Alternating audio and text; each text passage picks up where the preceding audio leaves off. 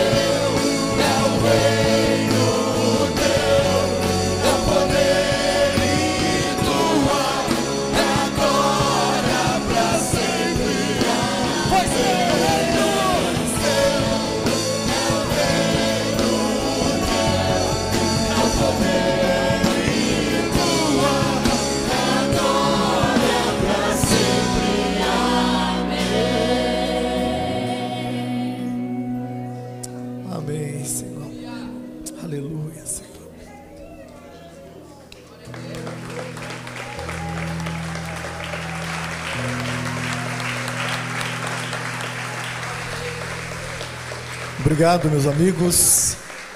Pois seu é o reino, teu poder, tu é a glória para todo o sempre. Amém. Tu quando orares, a palavra de Deus nos dá essa orientação. Jesus orientando ali os seus discípulos, ele sabia né, que eles estariam passando por um momento de aflição, um momento de luta, de adversidade, mas ele diz assim: tem um bom ânimo, eu venci o mundo. E ele nos dá esse encorajamento e ao mesmo tempo ele nos ensina, né, todo esse propósito devido de estarmos na presença deste Deus que quer nos orientar a cada momento. Tu, porém, quando orares. A palavra de Deus nos diz lá em Jeremias no capítulo 33, no verso 3, ele diz assim: Clama a mim e eu te responderei. Eu te anunciarei coisas grandes e ocultas que tu não sabes. Amém? Deus estava estimulando aqui o profeta Jeremias neste momento de oração, lá em Jeremias 33, e ele dá orientações, ele traz revelações tremendas, né, a Jeremias, e essas revelações ela vem de encontro ao nosso coração, e eu creio que da mesma forma que Deus estava querendo falar com Jeremias, trazer uma revelação a Jeremias, ele está pronto a trazer aos nossos corações essa revelação precisa nos nossos dias, em nome de Jesus, amém? Mas qual era o cenário? Em primeiro lugar, qual o cenário que estava inserido em Jeremias nesse momento em que ele traz essa palavra profética de Jeremias 33, onde o Senhor diz a ele: clama a mim, Jeremias, eu vou te responder. Eu vou te responder, né? O cenário era um cenário bem adverso, né? um cenário de corrupção, um cenário a qual a nação estava passando, um quadro de morte, de indiferença para com Deus e para com a sua palavra, né? Então é neste momento histórico, né, que Jeremias está vivendo. Jeremias viveu é, num período, né, 650 anos antes do nascimento de nosso Senhor Jesus Cristo. Então, Jeremias, ele está ali inserido neste momento histórico. E este momento a qual Jeremias nasce é um momento a qual havia um rei que estava comandando debaixo de uma ditadura, que era o rei Manassés, né? E o rei Manassés, ele está ali é, regendo, né, aquela nação. Após a sua morte, um outro rei, que é o seu filho Amon, ele se levanta como o sucessor de Manassés. E Amon era um homem muito sanguinário, era um homem, era um homem mau, um homem que fez coisas terríveis e acabou sendo morto ali, né? E com apenas oito anos de idade, o seu filho, o filho de Amon, do rei Amon, Josias, ele começa a reinar, com apenas oito anos de idade. Então, Josias reina durante 31 anos. 31 anos ele reina. Ele passa a reger a nação ali israelita debaixo dos conceitos corretos, conceitos de Deus. Ele era um homem temente a Deus, é um homem que fez várias reformas ali é, na, na, na nação israelita. É um homem que trouxe, naquele momento de reinado, um tempo de abundância, um tempo de Deus para aquela nação. Mas nós sabemos que todos nós fomos é, gerados por Deus, e isso desde Adão, quando Adão peca ali, a morte passa a fazer parte de todo esse cenário. Então Josias, após esses 31 anos de reinado, ele veio a falecer e, infelizmente, um outro rei toma posse e assume ali o comando, que é o seu filho Joaquim, que assume o trono. E quem foi este rei Joaquim? Esse rei Joaquim, ele foi um explorador, um oportunista, foi alguém que no período de Jeremias, no período a qual Jeremias exerceu o maior período, né, de um período profético. Ele trouxe palavras proféticas justamente neste período do rei Joaquim falando sobre a indiferença, né, a qual o povo estava vivendo, indiferença para com Deus, indiferença para os conceitos de Deus, né? E é interessante porque lá em Jeremias 25, de 3 a 7, fala-nos muito claro a respeito deste momento. Diz assim: Durante 23 anos, desde o 13º ano do rei Josias até o dia de hoje, tem vindo a minha palavra do Senhor e começando de madrugada, eu vou-lo tenho anunciado. E ele diz assim: Mas vós não escutaste quando o Senhor enviou todos os seus servos, os profetas, quando diziam: Convertei-vos agora, cada um do seu mau caminho e da maldade das suas ações, não andeis após outros deuses para os servirdes, para os adorardes, todavia não me destes ouvidos. Né? Isso, este era o cenário né, a qual Jeremias estava inserido um cenário de diferença, um cenário de corrupção ali, um cenário terrível, né? E eu quero dizer para você que Deus ele é maior de, de que qualquer cenário que possa haver. O cenário mais contraditório, né, que possa haver, Deus é maior. Deus, Jeremias estava vivendo o momento do cativeiro. O cativeiro babilônico tinha chegado e tinha levado o povo, né, a viver longe, né, dos conceitos de Deus, e é justamente neste momento que o povo é tomado cativo e o povo é levado né, para a Babilônia. Nabucodonosor vem, entra, né? Por causa da indiferença daquele povo, eles se tornaram vulneráveis a toda ação do mal. E é interessante que o rei Nabucodonosor conquista ali Jerusalém e subjuga o rei de Judá e o leva cativo para a Babilônia. Lá em 2 Crônicas, no capítulo 36, no versos de 5 a 7, diz assim: Tinha Joaquim a idade de 25 anos quando começou a reinar, e reinou 11 anos em Jerusalém, e fez o que era mal. Fez o que era mal perante o Senhor. Subiu contra ele Nabucodonosor, rei da Babilônia, e o amarrou e o levou cativo para a Babilônia. Também alguns utensílios da casa de Deus, levou Nabucodonosor à Babilônia, onde pôs no seu palácio. Então ele entra matando, roubando e saqueando. Este é o propósito do inimigo: matar, roubar e destruir. Por isso eu quero trazer ao teu coração isso, né? Esse posicionamento. Tu, porém, quando orares. Deus está nos convocando a este momento de oração, a este momento a qual nós estamos vendo um quadro totalmente sombrio, um quadro totalmente difícil, mas a palavra de Deus diz, como disse a Jeremias no capítulo 33, Jeremias, clama a mim e eu vou te responder. Eu vou te anunciar coisas grandes e ocultas que você não sabe. Então, em meio aos momentos mais sombrios, Deus não está impotente, Deus não está leio, Ele é o Senhor forte e poderoso na batalha, Ele é o Senhor que age com poder e com autoridade, Ele não perdeu o controle, e Ele diz a você, nessa manhã, Ele não perdeu o controle sobre essa situação, sobre a sua vida, sobre este momento a qual você esteja vivendo. Então aconteceu isso, né? Naquele momento a qual Jeremias estava vivenciando um momento de aflição, um momento de luta, mas a Bíblia relata vários outros momentos. E tem um momento aqui que eu deixei anotado aqui, que é o um momento a qual, é, lá no livro de Esther, conta a respeito deste outro momento. Aconteceu isso nos dias da rainha Esther. Houve um momento terrível de perseguição em relação ao povo de Deus. E diz a palavra de Deus em Esther, no capítulo 4, no verso 3, assim: Em todo lugar onde chegou o decreto do rei, houve pranto entre os judeus, com jejum, pranto e lamento. Né? Então chega um decreto, chega uma ordem expressa do rei, dizendo né, que haveria uma perseguição e que aquele povo que estava inserido ali no, no, no, no reino né, do rei ali, estaria do reino persa ali, agora já um outro reino, estava como um povo é, trazendo discórdia e confusão. E aí o decreto dava permissão para que aquele povo, que era o povo de Deus, fosse perseguido, fosse saqueado, né?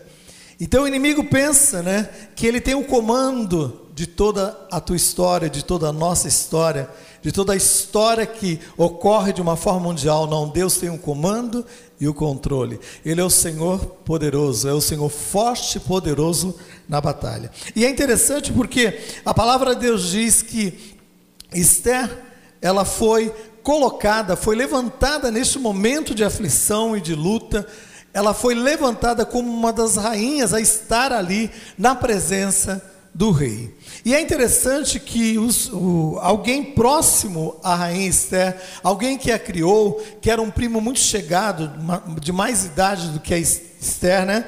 Criou a Esther e ele sabia que ela estava ali dentro do palácio. E o nome dele é Mardoqueu. Mardoqueu manda uma mensagem à rainha Esther dizendo à rainha Esther alertando ela né, sobre a perseguição e que ela deveria ter um posicionamento firme diante de toda aquela situação. E é interessante que ele chega para ela, né, ele manda uma mensagem, Mardoqueu manda uma mensagem para Esther, está em Esther, no capítulo 4, no verso 13 e 14, diz assim: Não penses por estar dentro do palácio, você se livrará da perseguição, pois se você se calar, socorro se levantará de outro lugar. Mas será que não é para este propósito que você foi levantada como rainha? Deus nos levantou com um propósito específico nessa geração. Você não nasceu em outra geração, você nasceu nessa geração. Nós nascemos nessa geração com um propósito de Deus, específicos de Deus, para estarmos estabelecendo a história, a história da nossa família, a história da igreja, a história da nossa nação neste momento. E é interessante porque ele está ali, naquele momento, dizendo a Esther: Esther, você está num lugar aparentemente seguro, você está dentro do palácio, mas você também faz parte desse povo que está sendo perseguido. Não esteja lei, Esther, não esteja a parte, Esther, mas tome um posicionamento. E quando ela ouve aquela instrução ali de Mardoqueu, há no coração dela um temor muito grande. Porque para ela se apresentar diante do rei, ela teria que ser convidada pelo rei. Porque se ela entrasse de uma forma leviana na presença do rei, ela estava assinando uma sentença de morte. E diz a palavra de Deus que ela manda um recado a Mardoqueu e a todo o povo de Deus naquele momento. Eles, ela disse assim: Eu gostaria que vocês orassem e jejuassem durante três dias. E eu vou entrar à presença do rei. E ela diz assim: Se é para a vida, a vida será estabelecida, mas se é para a morte, por que ela disse isso? Porque se ao entrar na presença do rei sem ser convidada, e o rei a ignorasse, ela estava automaticamente assinando a sua sentença de morte. Mas se o rei, ao olhar para Esther, ao entrar ali de uma forma como ela iria entrar, e levantasse o seu cetro, o seu comando maior, ele estaria dando toda a liberdade para que ela entrasse e para que ela se posicionasse ali em nome de Jesus. Então eu quero que você entenda isso. Nós não estamos no momento que nós devemos, como igreja, estar orando, estar intercedendo, não está alheio ou a parte de tudo isso. Martin Luther King ele disse isso uma vez. Ele diz assim: o que me incomoda não é o grito dos injustos ou dos corruptos, mas o que me incomoda é o silêncio do justo. É o silêncio do justo. E Deus nos dá essa possibilidade de nós abrirmos a nossa boca em primeiro lugar de uma forma presente diante de Deus. Nós temos este acesso à presença de Deus, e eu quero que você tome isso como uma arma sobremodo excelente, que é a arma da oração. A arma a qual nós temos como igreja de orarmos, de nos apresentarmos diante do Senhor. Por isso que ele diz: Tu, porém, quando orares, tu, porém, quando orares, nós somos levantados por Deus nessa geração e devemos estar dispostos a buscar a Deus. Buscar a orientação de Deus precisa, né? Porque Deus é poderoso para fazer muito mais além do que nós podemos pensar e imaginar. Então você vê que este contexto histórico a qual Jeremias estava vivenciando não era um contexto diferente a qual nós estejamos passando, ou iremos passar, ou já passamos no passado, não. É um contexto onde muitas vezes as pessoas querem aplacar a voz da igreja, a voz daquele que tem este compromisso, essa responsabilidade com Deus. Muitas vezes nós sentimos esse embate dentro do nosso lar, muitas vezes. E muitas vezes os maiores inimigos, opositores, são aqueles que estão do nosso lado, nossos familiares. Você mudou de religião, mas não seja tão fanático tenta bloquear, tenta impedir que você viva com intensidade né, a vida qual Deus está propondo a você. E quando Ele propõe essa vida, essa vida com abundância, Ele diz assim: você tem livre acesso agora à minha presença.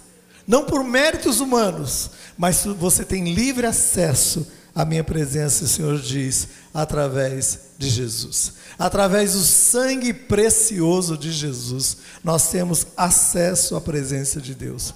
E nós temos que ter a certeza que todas as vezes que nós chegamos à presença de Deus, o cetro está levantado, dizendo: pode entrar, pode apresentar a tua causa. E eu tenho certeza que Deus espera de mim e de você uma atitude, um posicionamento, como Mardoqueu esperava de Esther, um posicionamento em meio a todo momento de crise e de oposição.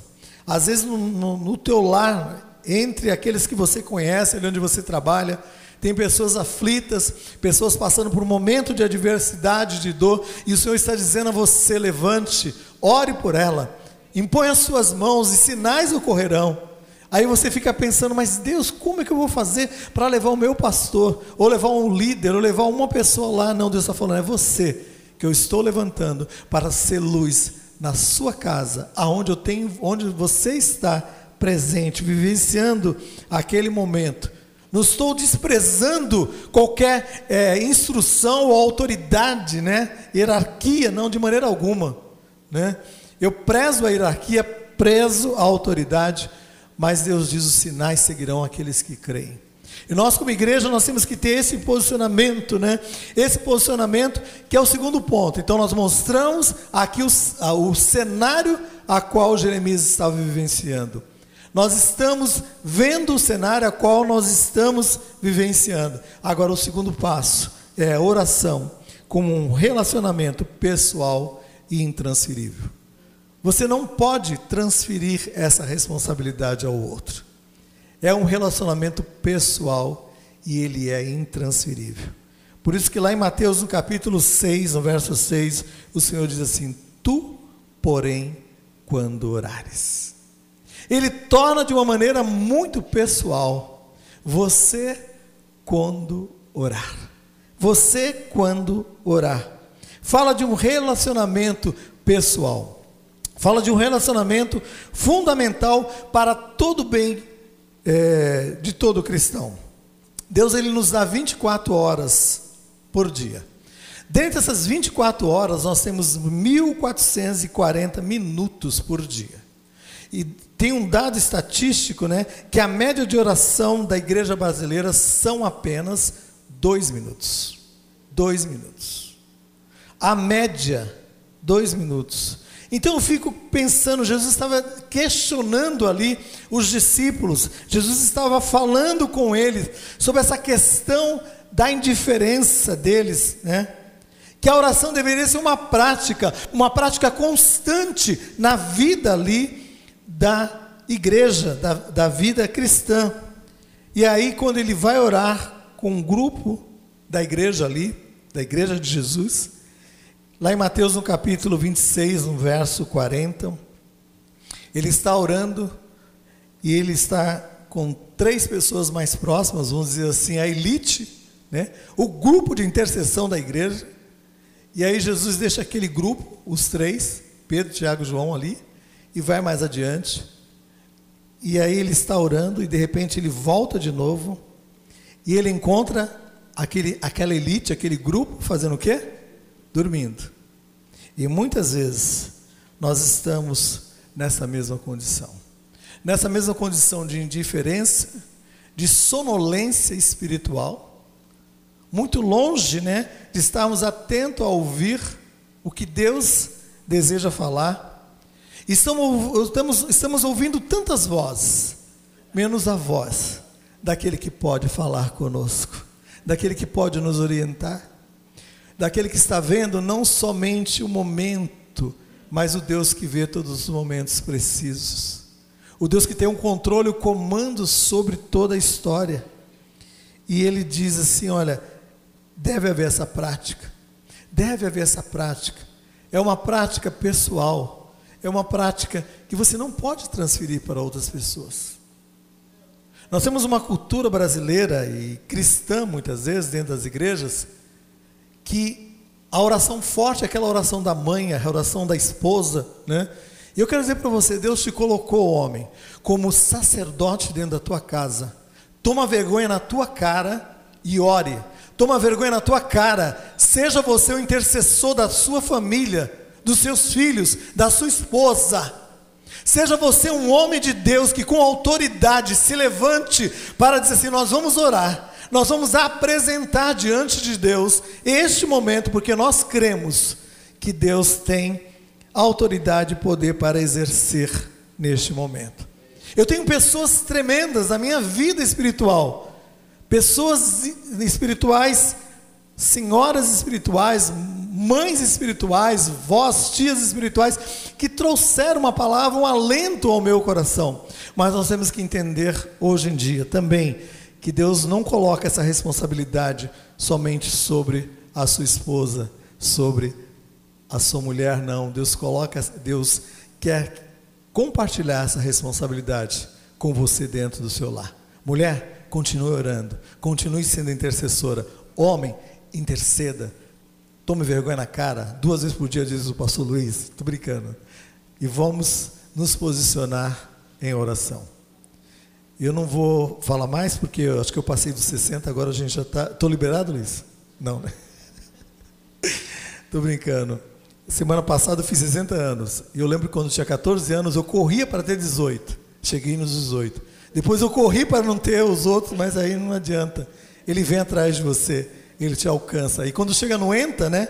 40, 50, aí você não sai mais. Aí vai, né? Só nos ENTA.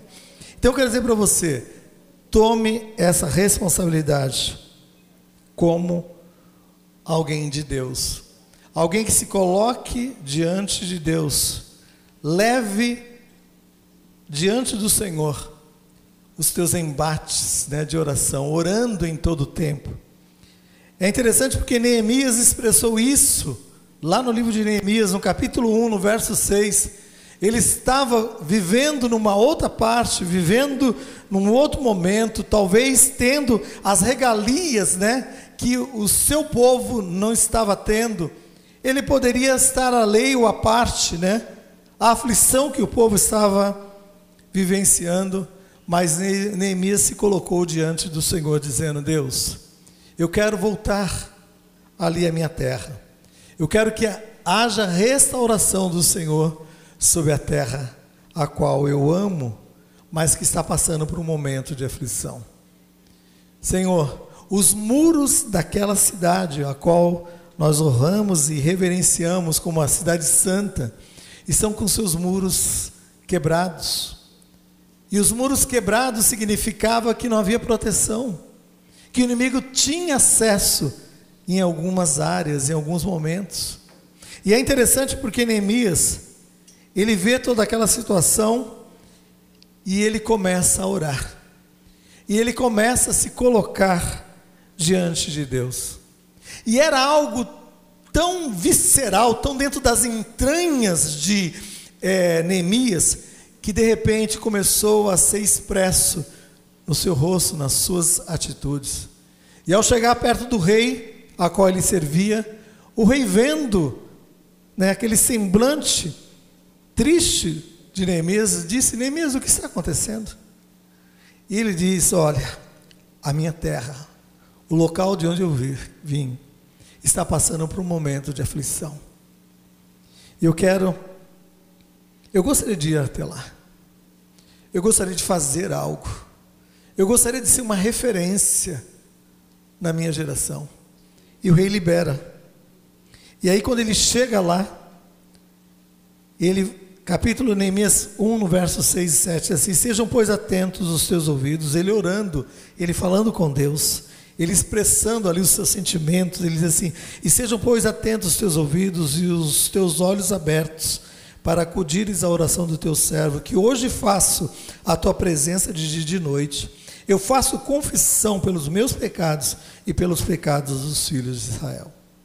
Ele não se isentava da culpa.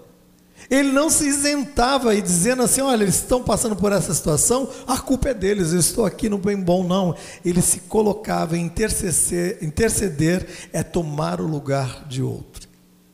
Então ele estava tomando o lugar daquelas pessoas que estavam sendo aflitas, passando por um momento de adversidade e de dor, e ele se colocou ali e ele diz: Deus, estejam atentos à oração. Então eu fico imaginando que Deus, durante toda a Bíblia, ele fala deste momento sublime, esse momento a qual nós podemos abrir o nosso coração e falarmos com Deus de uma maneira muito especial. E quando nós citamos lá atrás o livro de Esther, é interessante que no livro de Esther fala de jejum, fala de oração, mas não tem em nenhuma parte do livro de Esther a menção do nome Deus. Mas a ação sobrenatural de Deus está presente. A ação sobrenatural de Deus está presente na tua vida, por onde você passar, a ação sobrenatural de Deus está presente. E eu creio que nós viveremos dias onde a ação sobrenatural de Deus vai mover de uma forma tremenda, que sinais seguirão aqueles que creem. E eu creio que esses sinais eles nos seguem nesses dias e que você possa se posicionar como Neemias se posicionou e ele chegando ali em Jerusalém, capítulo 2, verso 17 e 18, ele diz assim: Estais vendo a miséria em que estamos? Jerusalém está assolada as portas estão queimadas. Vinde, reedifiquemos os muros de Jerusalém e deixemos de ser vergonha. Então disseram: disponhamos, edificamos e fortaleceram as mãos para a boa obra. Primeiro começou no coração de Jeremias, aquele, de Neemias, aliás, o desejo intenso de ver a ação sobrenatural de Deus. Quando esse desejo intenso é gerado no nosso coração, meu, meu amado irmão, começa algo novo dentro do nosso coração, mas contagia outras pessoas, outras pessoas são influenciadas, e outras pessoas foram influenciadas de uma maneira tremenda através da vida de Neemias, e eles se colocaram diante do Senhor, dizendo a Neemias: Nós vamos reedificar os muros, nós vamos nos dispor neste combate. E eu quero dizer para você: existe um momento de combate, existe um momento de luta, de adversidade, mas um momento de vitória certa em nome de Jesus. Deus conta com você, Deus conta comigo, Deus conta com a igreja nesses dias para que nós nos coloquemos diante do Senhor e dizer a Deus: Deus, estás vendo a miséria a qual nós estamos passando. E você falando dessa maneira, parece que Deus está alheio à parte, não. Deus ele sabe de todas as coisas. Deus ele entende todos os momentos pelos quais nós estamos passando. Mas o que acontece? Ele pede licença, ele pede oportunidade para agir. E este fortalecimento veio naquele momento sobre a vida de Neemias e sobre a vida daquele povo a qual Neemias estava ali inserido. E na geração de Neemias, algo sobrenatural aconteceu. Eles começaram a edificar o muro. Aonde havia brecha, havia uma família ali, é, trabalhando para que aquela brecha fosse tapada. E diz a palavra de Deus que havia na mão deles, né, uma enxada, uma pá, alguma coisa para executar a obra, mas havia espada também. Eles estavam atentos, meu amado irmão. E você está num combate de oração, esteja atento, orando e vigiando. Orando e vigiando. Atento, atento. E diz a palavra de Deus que em meio àquele momento de edificação e de restauração, começou a haver oposição. A oposição se levantou, e eu quero dizer para você: a oposição vai se levantar quando você se colocar como alguém de Deus dentro da sua casa, vai se levantar, dentro do teu serviço vai se levantar, mas a palavra de Deus diz que maior é aquele que está conosco, tenha isso no seu coração, vença através da oração, vença em oração, em primeiro lugar, e foi isso que Neemias fez, ele foi ele se colocou ali diante do Senhor e aconteceu né, o esperado. A obra foi concluída. A obra foi concluída em menos de dois meses 52 dias porque o povo estava com o coração animado, fortalecido. Que você seja parte deste povo, que motive outras pessoas, que você seja parte dessa família, que motive outras famílias a ser uma, um emblema de glória do Senhor nessa geração. Seja você, meu amado irmão, este que possa empolgar outras pessoas, não apenas uma empolgação momentânea, não, mas que possa levar outras pessoas né, a cumprir esse id do Senhor, esse id na oração, esse id no evangelismo, em missões, esse id do Senhor. E é interessante que nos dias do rei Salomão, quando ele, ele está ali construindo né, um local de adoração ao Senhor, porque o pai dele, que era o rei Davi, intentou no seu coração fazer isso, mas ele não teve a possibilidade. Ele juntou os recursos necessários, mas Deus tinha falado para ele que não seria ele que ergueria aquele templo, mas o filho dele que viria posteriormente. E isso ocorreu lá em 2 Crônicas, no capítulo 7. Eles constroem o templo e diz a palavra de Deus, no capítulo 7, no verso 11: Assim Salomão acabou a casa do Senhor. Então, houve um término desse processo, dessa obra. Há um término do processo de Deus na tua vida. Há um término, existe o começo, meio e fim. Começo, processo e alvo atingido. E aí é interessante porque ele, ele começa ali, aquele processo de restauração, vai, vai construindo a casa, e aí quando ele entrega a casa pronta, ele vai dormir, ele vai descansar. E sabe o que acontece? Na hora que você entrega, na hora que você descansa, aí Deus vem, vem com poder e com autoridade. Porque a palavra de Deus diz em 2 Crônica 7, de 11 e 12, diz assim: Assim que Salomão acabou a casa do Senhor, de noite, apareceu o Senhor a Salomão e lhe disse: Eu ouvi a tua oração e escolhi este lugar para a casa do sacrifício. Se eu cerrar os céus, de modo que não haja chuva, se eu ordenar gafanhotos que consumam a terra, ou se eu enviar peste entre o meu povo. Aí no verso 14 ele completa: se o meu povo, que se chama pelo meu nome, se humilhar, orar, buscar a minha face, eu ouvirei dos céus, eu perdoarei os seus pecados, eu sararei a sua terra. Deus fala de restauração, meu amado irmão.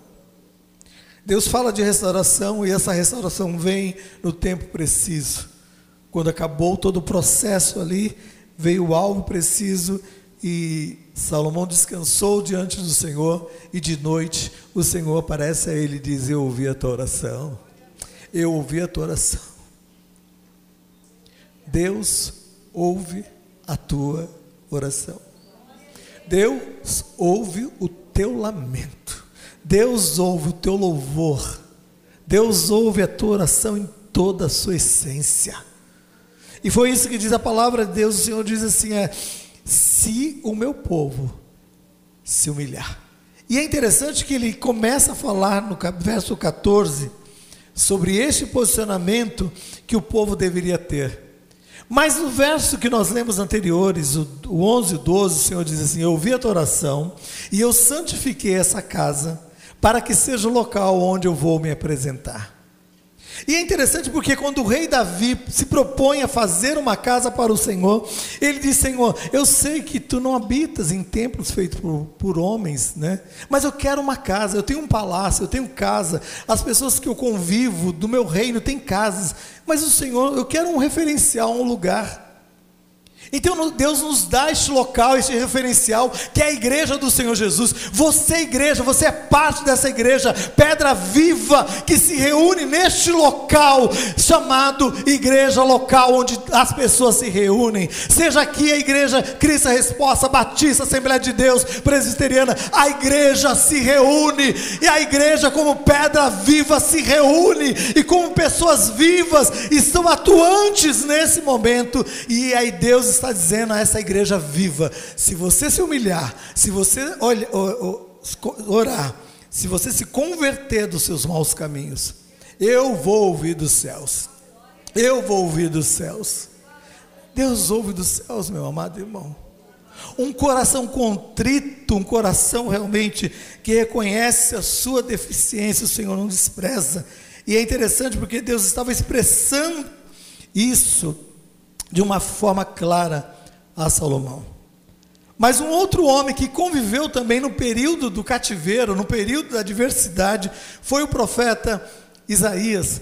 E é interessante que lá em Isaías 58, ele expressa isso, né, através dessa fala. 58:1 diz assim: Clama a mim a plenos pulmões, não detenhas, erga a tua voz. Deus falando a Neemias.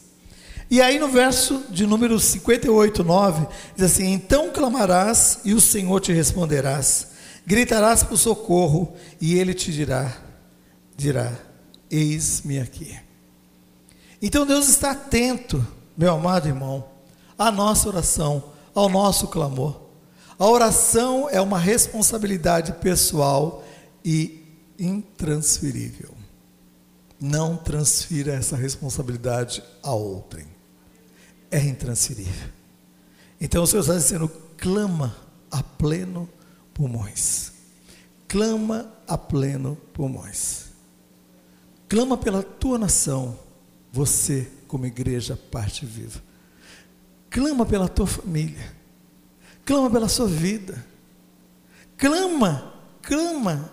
Uma responsabilidade nossa, pessoal e intransferível. A terceira coisa para finalizarmos é que a oração também é um momento de intimidade. A oração é um momento de intimidade. Mateus 6, de 6, 6 e 9 diz assim: entra no teu quarto, fechada a porta, fala com teu pai, que ele em secreto te recompensará. Portanto, vós orareis assim: Pai nosso que estás nos céus, santificado seja o teu nome. A oração tem que ser este momento de intimidade, de relacionamento. Intimidade e relacionamento. Jesus estava levando, apresentando a oração como este ato de intimidade com Deus. Este ato de intimidade com Deus que é além dos ritos religiosos. Quando ele se encontra com uma mulher ali em João capítulo 4, aquela mulher fica extasiada quando um homem se dirige a ela, uma mulher de má fama ali, e Jesus disse para aquela mulher: Me dá água.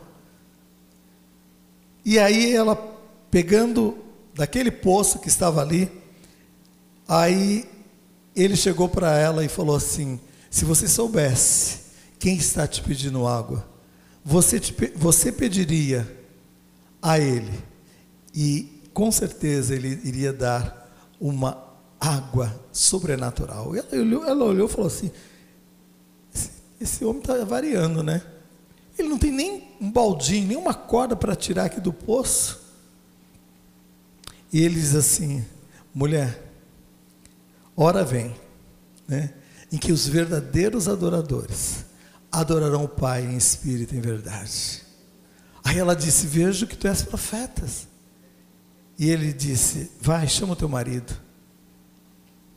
Ele foi bem no âmago da questão dela. Havia um conflito de relacionamento na vida daquela mulher. Ela procurou em todos os relacionamentos ser feliz, mas ela não conseguia. E diz a palavra de Deus que ela disse para Jesus, ela disse assim, eu não tenho marido. E Jesus disse, bem, porque você já teve cinco e este que você tem agora não é o seu marido. E aí aquela mulher impactada pela ação sobrenatural de Deus, uma mulher samaritana. Havia uma rixa entre os judeus e os samaritanos, então eles não passavam né, pelo local onde o, o outro passava, o samaritano tentava evitar o judeu, o judeu tentava evitar o samaritano, e de repente Jesus ali conversando com aquela mulher, e aquela mulher sai impactada daquela conversa, transformada pela ação sobrenatural de Deus, entendendo né, que Deus queria levá-la a um momento de intimidade, de relacionamento. Ela disse assim: Olha, aonde que nós devemos adorar? Uns dizem que é aqui nesse poço, outros dizem que é lá em Jerusalém. Jesus disse para ela: Mulher, vai chegar um momento que não, é, não será nem neste local e nem lá em Jerusalém, porque o Pai está à procura de verdadeiros adoradores que o adorem em espírito e verdade. Talvez você tenha a possibilidade de ir a Jerusalém, de Israel, que bênção, vá mesmo. Mas não coloque a tua esperança achando que indo, indo lá você vai cumprir esse propósito de ver a Deus. Não, Deus está aqui presente. Deus está do teu lado aí, já está próximo a você. E ele diz assim: essa hora é chegada. E foi interessante porque naquele momento, aquele, aquele, aquele momento de intimidade, de relacionamento, passou a ser algo presente na vida daquela mulher. E aí aquela mulher sai daquele poço e ela se tornou uma evangelista nata. Ela vai até a cidade, fala do que tinha acontecido, pessoas são impactadas pelo testemunho daquela mulher e voltam para ter aquele momento com Jesus. Ela conduz aquelas pessoas até Jesus. O teu momento de oração, de intimidade com Deus, vai conduzir outros a este momento também. E foi tão interessante porque Jesus começa a falar com aquela multidão ali de samaritanos, e eles são impactados pela ação sobrenatural de Deus, e aí eles tentam tirar uma casquinha naquela mulher e dizem assim: Olha, eu quero dizer para você, nós cremos no que ele falou, mas não é por aquilo que você disse, mas por aquilo que nós estamos experimentando. Que legal você poder ter essa intimidade, esse relacionamento com Deus e levar outras vidas a essa intimidade, a este relacionamento com Ele. Então a oração é esse posicionamento, ele nos leva ao momento de intimidade. Jesus estava falando desse momento de intimidade, quando ele diz assim: E tu, quando orares, entra no teu quarto. Entra no teu quarto. Jesus estava falando: entra no teu quarto, fecha as portas. Não deixa que circunstância alguma possa impedir você desse acesso presente à presença de Deus. Deus, mas eu tenho filhos, eu tenho netos, eu tenho um monte de gente em casa. Meu irmão, procura conhecer a história de Susana Wesley, a mãe de John Wesley. A mulher teve 19 filhos, ela educava, fazia homeschool com os filhos, estudava em casa. Ela inculcou Jesus na vida dos filhos de tal forma que os filhos se tornaram homens de Deus, pessoas de Deus na sua geração. E ela orava um tempo devido, não era uma oração, ela não estava dentro dessa estatística nossa de igreja brasileira, dois minutos, não. Ela tinha um momento de oração, de intimidade com Deus. E a gente tem todas as comodidades que possa ter com toda a tecnologia nos nossos dias. E a gente está correndo atrás do tempo. Ah, eu não tenho tempo, não tenho tempo, não tenho tempo. Meu irmão, volta algumas gerações passadas. Sua avó não tinha uma máquina de lavar, não tinha um micro-ondas, muitas vezes não tinha até o fogão ali de, de gás, e tudo corria dentro de um tempo devido. Então, o que o diabo tem tentado fazer é roubar, saquear este momento de intimidade e relacionamento com Deus. Entra no teu quarto, fecha a tua porta. Fecha a tua porta, fala de fechar muitas vezes até esse celular, deixar ele de lado. Porque na hora que você vai começar a orar, o bicho vai tocar. O telefone vai tocar. Nós temos um telefone em casa, a gente brinca que é o telefone do Batman. Só quem liga para lá é o da Gotham City, né, que é o, dele, o, o Batman. Ninguém mais liga para aquele lá. E às vezes quando a gente não quer atender, a gente entende, porque a gente sabe que é uma pessoa ou duas que ligam. E aí a gente tem o celular. E o celular aonde você estiver, esse celular vai estar colado a você. E pessoas vão estar tentando ligar, falar com você. Por quê? Querem se relacionar com você. Mas aí Deus ele fala assim: "Não, eu quero ter um momento de relacionamento contigo. Entra no quarto, fecha a porta." Em outras palavras, vamos colocar na tecnologia de hoje, entra no teu quarto, deixa o teu celular lá fora. Fala com teu pai em secreto e ele vai te ouvir ele vai se revelar de uma maneira tremenda na sua vida. E foi isso que aconteceu. E foi isso que aconteceu com esses discípulos. Então nós não podemos nos desanimar diante dos obstáculos. Os obstáculos vêm, nós temos que enfrentá-los, nós temos que ir adiante, né? E nós podemos entrar neste combate com intimidade através da oração. Entrar neste combate vencendo, enfrentando né, o obstáculo, a oração. Neemias enfrentou os obstáculos e a oposição. Ele prosseguiu em frente. Neemias enfrentou os inimigos externos, mas antes de enfrentar os inimigos externos, ele enfrentou os inimigos internos, certamente. Existem muitos inimigos internos tentando vir sobre a sua vida, seja o desânimo, seja a incredulidade, seja amargura, tantos inimigos, são inimigos internos. E muitas vezes os inimigos internos são mais poderosos do que os inimigos externos. Porque os inimigos externos nós estamos vendo e nós tentamos desviar do caminho deste inimigo. Então Jesus enfrentou os opositores, os obstáculos, tendo este momento de intimidade e de relacionamento. E quando a gente vê o Getsemane, que é o final do ministério de Jesus, eu quero que você entenda que o Getsemane, é, vamos dizer assim, ele é, um, é o momento final deste relacionamento, mas durante toda a trajetória de Jesus, ele tinha este momento de relacionamento pessoal com o Pai. Enquanto acabava o dia de trabalho, o dia de milagres, de, os discípulos iam dormir em algum lugar, em alguma casa, e Jesus ia para tal lugar, diz a palavra de Deus. Muitas vezes ele vai para o monte, vai orar, vai se relacionar com o Pai. Então o Getsemane não foi o fim para Jesus, mas foi o processo para chegar ou atingir o alvo proposto. E é interessante que quando ele está nesse processo, que é o Getsemane, Mateus 26, 39 diz assim: ele disse para, para o Pai, para Deus, ele diz assim: Meu Pai, se for possível, passa de mim este cálice. Todavia não seja como eu quero, mas como tu queres. Todavia, Deus, portanto, seja como tu queres. Então o lugar, o Getsemane se tornou este lugar de entrega, de posicionamento, de renúncia.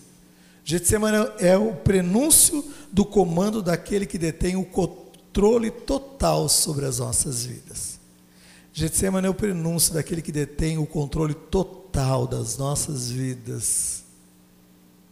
Então é um momento de entrega, é um momento de posicionamento, porque Deus tem algo mais a falar com você neste momento de aflição. Deus quer que você se apresente diante dele e ele diz assim: Tu, porém, quando orares, tu, porém, quando orares, quem nos dará vitória? Vamos nos unir em oração, em favor da nossa família, em favor da igreja, em favor dos líderes, em favor do Brasil, da nossa nação. Vamos nos colocar diante de Deus. A palavra de Deus diz em Mateus, João capítulo 1 João 5, 4. Mas todo que é nascido de Deus vence o mundo. E essa é a vitória que vence o mundo, a nossa fé. Então a oração é este momento de intimidade, esse momento de entrega, mas é um momento de fé, de posicionamento diante do Senhor. Eu quero orar com você. Eu quero me colocar juntamente com você neste combate de oração. Tenha na tua mente que aquele que começou a boa obra na tua vida, ele fará muito mais além do que você possa pensar e imaginar. Feche os seus olhos. Nós gostaríamos de falar com Deus nessa hora. Senhor, eu quero colocar, Deus, diante do teu altar, Senhor. As nossas vidas diante do Senhor, Deus. Tu conheces, Deus, o nosso coração. Aquilo que tem afligido a nossa vida, Senhor. Se existe pessoas no nosso meio, Deus, que estão passando por um momento de aflição, um momento de dor, um momento, Senhor Deus amado, que estão sentindo sem forças para prosseguir.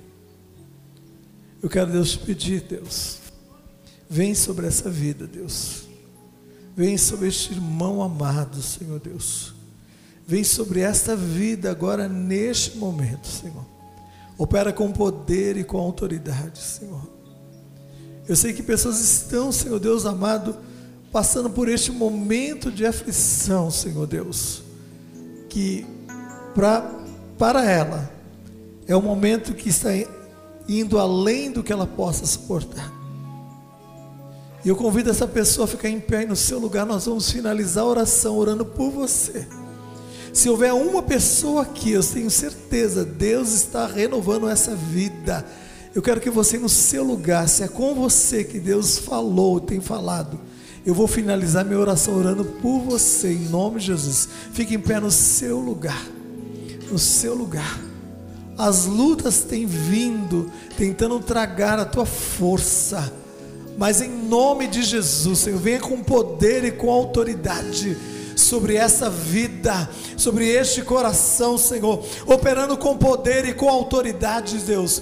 Todo desânimo, toda tristeza, toda angústia, toda enfermidade, todo mal bata em retirada agora, pelo poder e pela autoridade do nome de Jesus. Estes maus pensamentos que têm vindo sobre essa mente, Senhor, para saquear a esperança, batem em retirada agora, em nome de Jesus, Senhor. Torna nova todas as coisas, Senhor. É o que nós te pedimos, Deus. Nós te agradecemos, em nome de Jesus, Senhor Deus em nome de Jesus. Nós vamos ficar em pé, nós vamos finalizar. Só com essa parte final, Beto.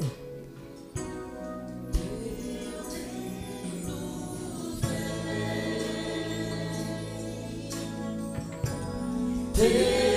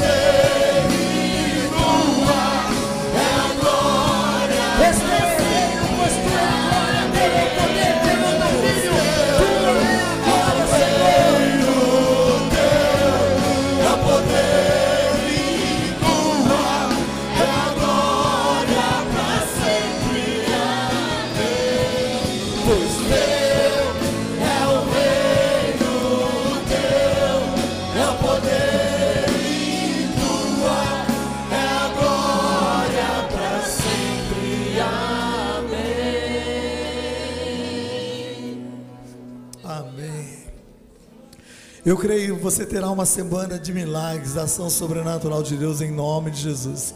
Deus está, eh, Deus está chamando valentes, homens e mulheres, para este combate em nome de Jesus, através da oração.